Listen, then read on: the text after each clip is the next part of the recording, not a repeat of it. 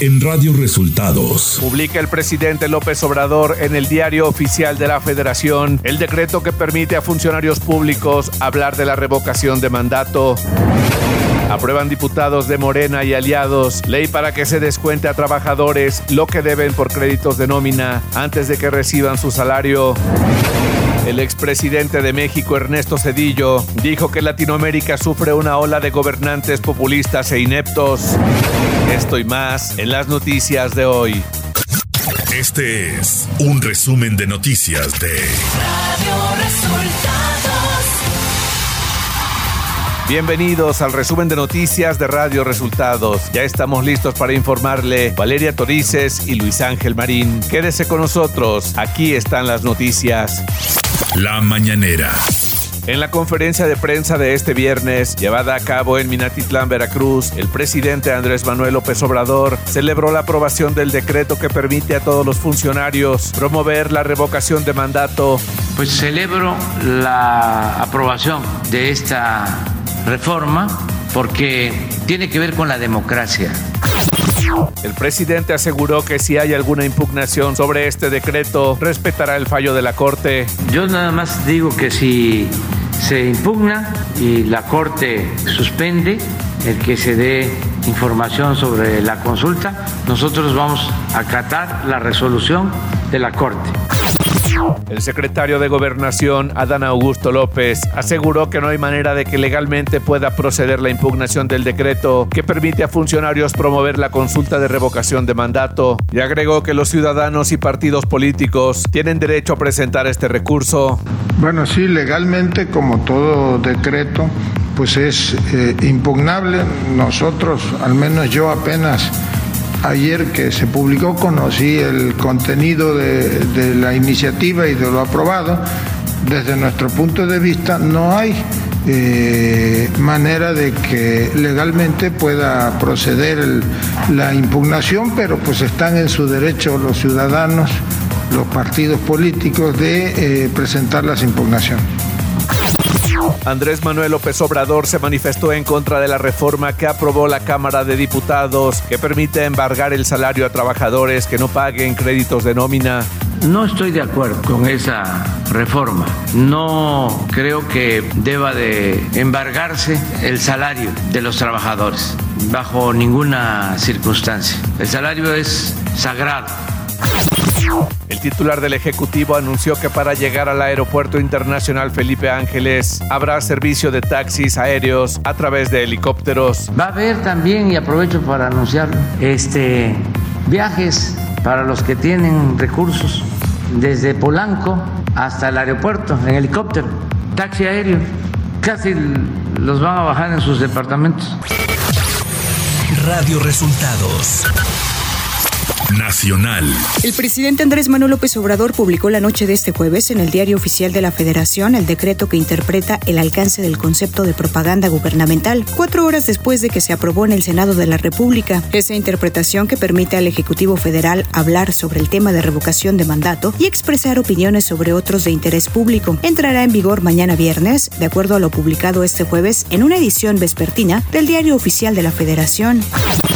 Por su parte, el consejero presidente del Instituto Nacional Electoral, Lorenzo Córdoba, calificó como un triste espectáculo el que la mayoría legislativa que aprobó las leyes para la revocación de mandato ahora se den cuenta de lo absurdo de sus normas. Las cambian a mitad del proceso después de que las violaron sistemáticamente, pues reiteró que la ciudadanía está harta de trampas. El titular de la Fiscalía General de la República, Alejandro Gertz Manero, compareció este jueves ante la Junta de Coordinación Política y la mesa directiva de la Comisión de Justicia del Senado, que presiden Ricardo Monreal Ávila y Rafael Espino de la Peña. Ante esto, Monreal Ávila destacó que se trató de un ejercicio serio, respetuoso y de alto nivel, donde se expresaron las posiciones de los grupos parlamentarios representados en el Senado y en el que el fiscal general de la República dio respuestas puntuales a las interrogantes formuladas.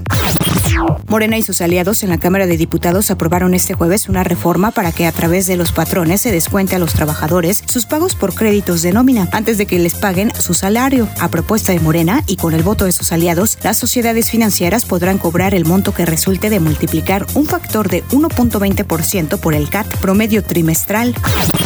Ante esto, el grupo parlamentario del PRI en la Cámara de Diputados manifestó su rechazo al dictamen en materia de crédito de nómina al considerar que legitima excesos en contra de los trabajadores, mientras que el diputado Marcelino Navarrete del PRD se manifestó en contra de ese dictamen porque da la espalda al ciudadano y fortalece a grandes prestamistas a quienes se conceden la total garantía del pago, pero al trabajador no le dan la certeza de que recibirá su salario íntegro como lo exige la ley.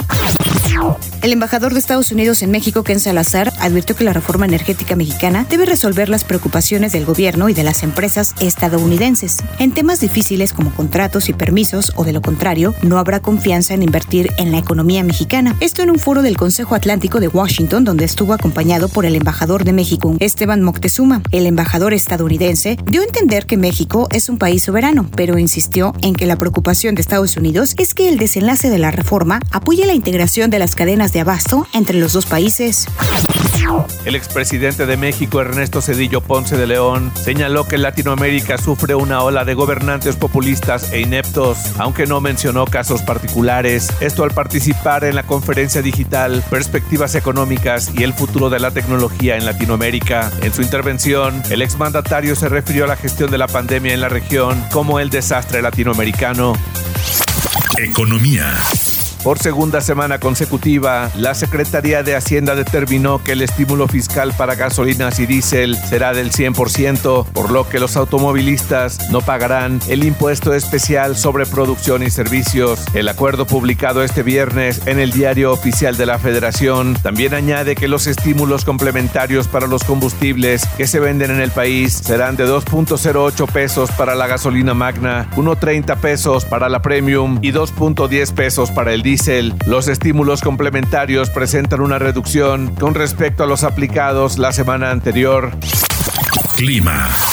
El Frente Frío número 37 recorrerá al norte y noroeste del territorio nacional hasta el sur de Veracruz, en interacción con un canal de baja presión sobre el suroeste del Golfo de México, ocasionarán chubascos a lluvias puntuales fuertes en el noroeste, oriente, centro y sureste del país, siendo puntualmente muy fuertes en Puebla, Veracruz y Oaxaca. La masa de aire frío asociada al frente y la corriente en chorro subtropical originarán descenso en la temperatura y posibles heladas matutinas en zonas altas de la mesa del norte y la mesa central, así como rachas de viento fuertes y tolvaneras en el norte y noroeste México. Ciudad de México. El gobierno de la Ciudad de México y el Instituto Nacional Electoral firmaron un convenio de coordinación para la revocación de mandato 2022 en las etapas de preparación, jornada y actos posteriores. En la firma estuvieron presentes Martí Batres, secretario de Gobierno, y Donaciano Muñoz Loyola, vocal ejecutivo de la Junta Local Ejecutiva del INE. Entre las acciones que se pueden implementar está promover a través de las páginas oficiales del gobierno de la Ciudad de México los requisitos para obtener la credencial para votar con fotografía, la ubicación de los módulos de atención ciudadana en los que se puede realizar el trámite, además de la concesión para el uso temporal y gratuito de espacios para colocar y distribuir carteles, trípticos, volantes alusivos al ejercicio de la revocación de mandato. Además, se incluye la coordinación de la gestión y otorgamiento en préstamo de espacios en cada alcaldía o dirección territorial para adaptarlos como centros de capacitación para el personal del INE. Un agente de la Policía de Investigación de la Fiscalía General de Justicia de la Ciudad de México fue encontrada sin vida en la localidad de Agua Bendita, municipio de Timilpan, en el Estado de México. La mujer, identificada como Carla Karina Pinedo Ortiz, de 29 años, fue hallada junto a cuatro casquillos calibre 9 milímetros y una parte de una mira láser con riel sobre un camino de terracería en una zona boscosa, mientras que su vehículo fue abandonado en Atizapán. Información de los estados. Tras el homicidio del periodista Armando Linares, director del portal Monitor Michoacán, Joel Vera López, a través de su cuenta de Facebook, anunció el cierre de este medio informativo. Además, condenó el asesinato de Linares López y criticó a la Fiscalía Especial para la Atención de Delitos Cometidos contra la Libertad de Expresión por no haber actuado a tiempo, ya que se sabía sobre las amenazas contra el periodista Armando Linares. El titular de Protección Civil de Querétaro, Carlos Rodríguez Divela, reconoció que se encontraba en un torneo de pesca en el municipio de Cadereyta, Nuevo León, el 5 de marzo pasado, cuando ocurrió la trifulca campal en el encuentro Gallos Blancos contra Atlas. El titular de Protección Civil, junto con el titular de la Secretaría de Seguridad Ciudadana, Miguel Ángel Contreras, rechazaron renunciar al cargo por omisiones en materia de seguridad, ya que ambos consideran que cumplieron con su función de garantizar seguridad en el estadio día del encuentro. Información de los estados. La Comisión de Puntos Constitucionales del Congreso Local de Nuevo León aprobó en una primera vuelta la iniciativa de la nueva constitución propuesta por el gobernador del estado, Samuel García. Los integrantes de la comisión consideran que el 90% de lo incluido en el documento es similar a lo vigente en el estado actualmente y que el 10% restante está basado en la constitución de la Ciudad de México. Radio Resultados Internacional. Anthony Blinken, jefe de Departamento de Estado de Estados Unidos, dijo que habrá represalias contra China si da asistencia militar a Rusia tras su invasión a Ucrania, horas antes de que el presidente demócrata Joe Biden sostenga una llamada telefónica con su homólogo Xi Jinping. El alcalde de Leópolis, Andrei Sadov, indicó este viernes que misiles rusos habían destruido una fábrica cerca del aeropuerto de esta gran ciudad del oeste de Ucrania, situada cerca de la frontera de Polonia. Varios misiles han impactado una fábrica de reparación de aviones. El edificio quedó destruido por los disparos. El funcionamiento de la fábrica había sido suspendido previamente, con lo que no hay víctimas por ahora, escribió en Facebook. El edil informó que ya había socorristas en el lugar. Minutos antes, Sadovi había asegurado que el ataque no había impactado directamente al aeropuerto.